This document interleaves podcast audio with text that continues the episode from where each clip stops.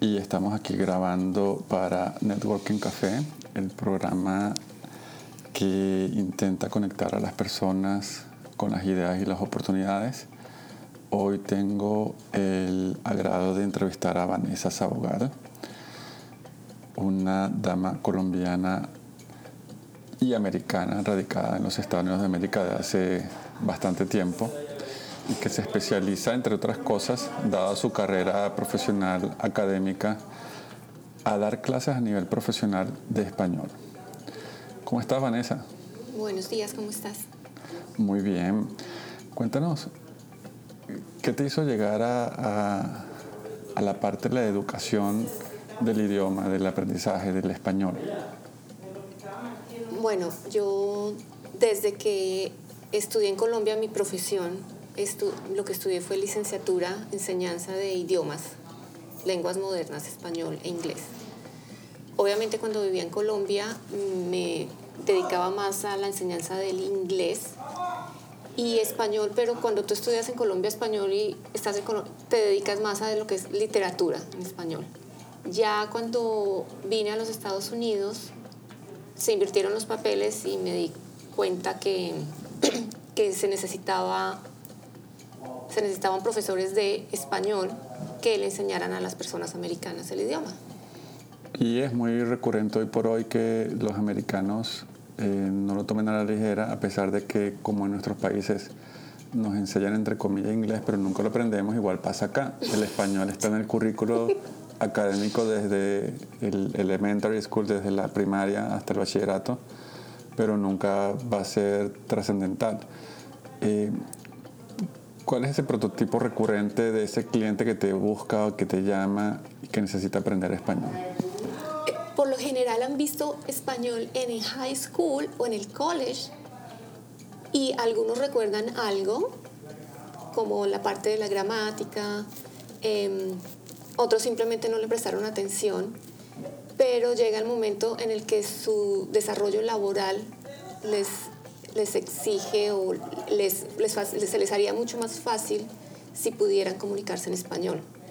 Porque por lo general son personas que por su, por su posición en, en su trabajo necesitan tener contacto con países o con personas que hablan español, especialmente en el sur de la Florida. Justo te iba a preguntar eso. ¿Este tipo de personas están trabajando en la ciudad de Miami o en el sur de la Florida con empresas latinoamericanas o con empresas americanas que tienen intereses en, en hacer negocios con público en español o en países latinos o con empresas americanas que tienen un mercado hispano aquí en Estados Unidos. Realmente los clientes, la mayoría de los clientes con los que yo me he encontrado son clientes que pertenecen a compañías grandes multinacionales y tú sabes que el área del sur de la Florida tiene las sedes que manejan todo lo que es la parte de las Américas, Centroamérica, Suramérica, se maneja aquí desde el sur de la Florida. Entonces son personas que tienen su oficina acá, pero que constantemente están en contacto, sino porque tienen que viajar, constantemente igual tienen que estar en contacto con personas en Latinoamérica, en Centroamérica que hablan español eh, día a día.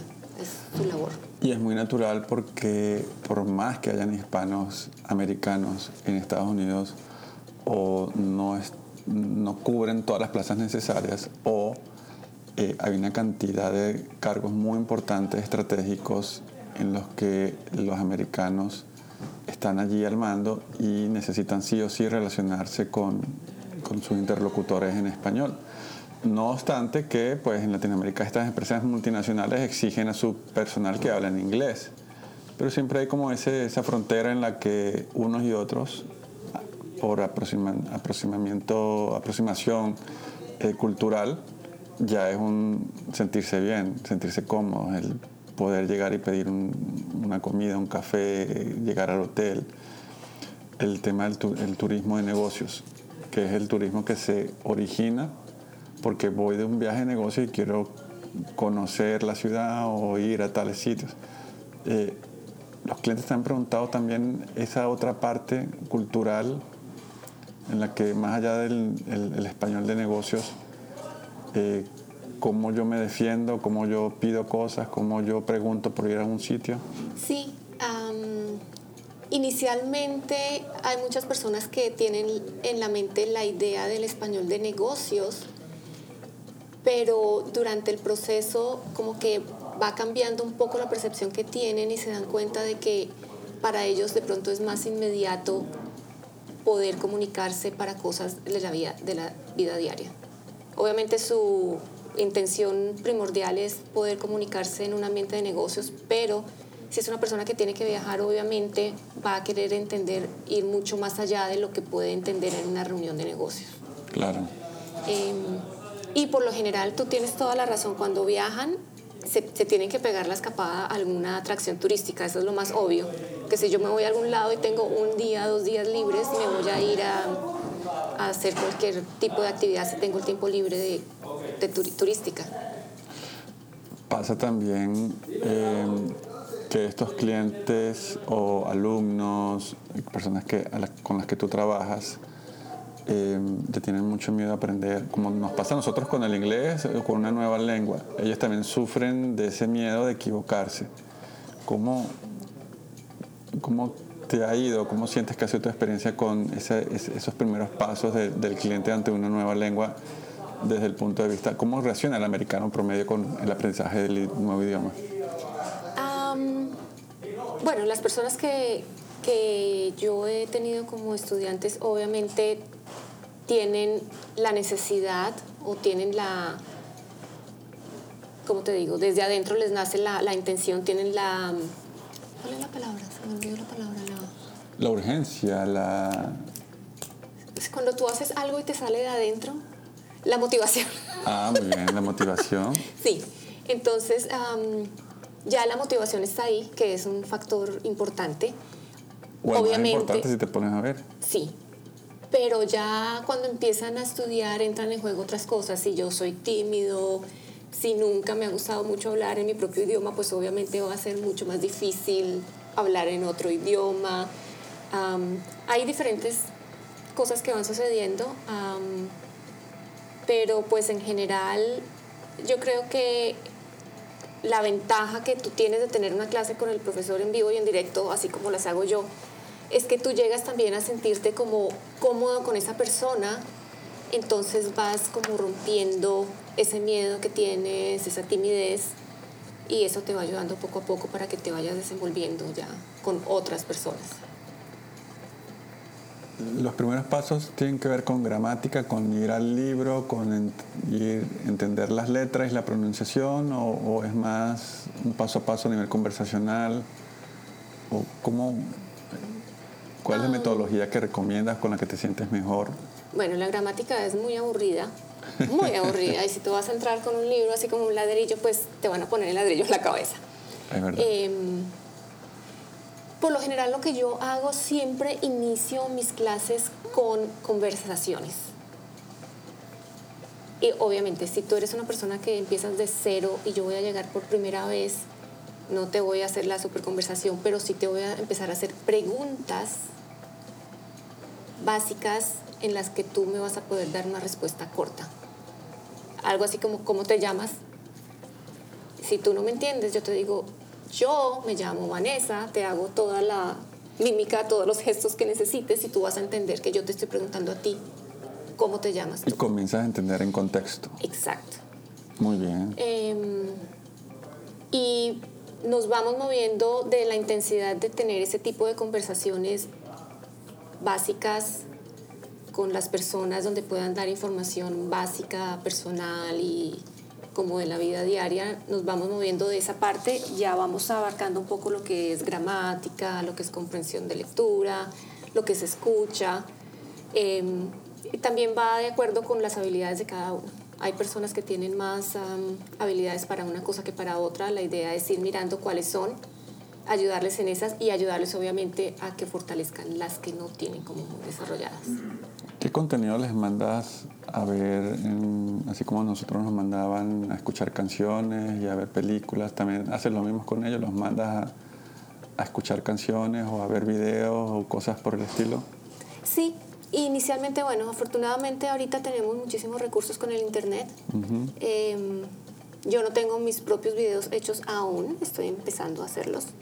Eh, pero sí hay muchos videos que yo obviamente reviso antes de enviárselo a mi alumno y le sugiero, mira, vamos a ver estos dos videos en la clase o mira este video antes de la clase para que tengas una idea y me dejas saber si tienes alguna pregunta.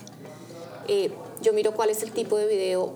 Puedo encontrar 50 videos que son del mismo tema, pero también tengo en cuenta cómo es el estilo de aprendizaje de mi alumno para saber cuál le va a servir. Muy bien. Vanessa Sabogal, quiero recordarle a la gente que nos digas dónde naciste y por qué es tan importante y relevante que hayas nacido donde naciste, sobre todo para la enseñanza del español. bueno, yo soy colombiana eh, de la ciudad de Bogotá. Em, en cuanto, no voy a entrar en polémica porque eso ofende muchas personas y yo soy muy respetuosa y lo más importante, yo pero, estaba... Pero voy a hacer la acotación. Sí. Sí, sí es importante y relevante y ha sido muy admirado, sobre todo eh, de que el, castellano o español colombiano y sobre todo el de Bogotá es muy bueno y le gusta mucho a la gente para aprender y está poniéndose muy de moda. Sí, esa, eso era lo que te iba a decir es muy claro. Entonces eso es, es bastante importante, eh, porque tú eres, como alumno llega una persona que no tiene idea de los diferentes acentos de las diferentes palabras, eh, de qué es como lo más neutro y lo que le va a poder comunicarse con cualquier persona que hable español. Y el español de Bogotá, pero realmente el español que yo trato de usar como profesora es un español que sea claro y que te deje comunicarte, que te permita entablar una conversación con cualquier persona de habla hispana, sin importar cuál es el país de donde la persona sea, pero que tú como iniciador de la, de la, de la conversación puedas comunicarte de una forma clara. Y que de igual manera este podcast va a ser escuchado, porque va a ser escuchado eh, por personas que están aprendiendo español o que ya tienen un cierto nivel avanzado.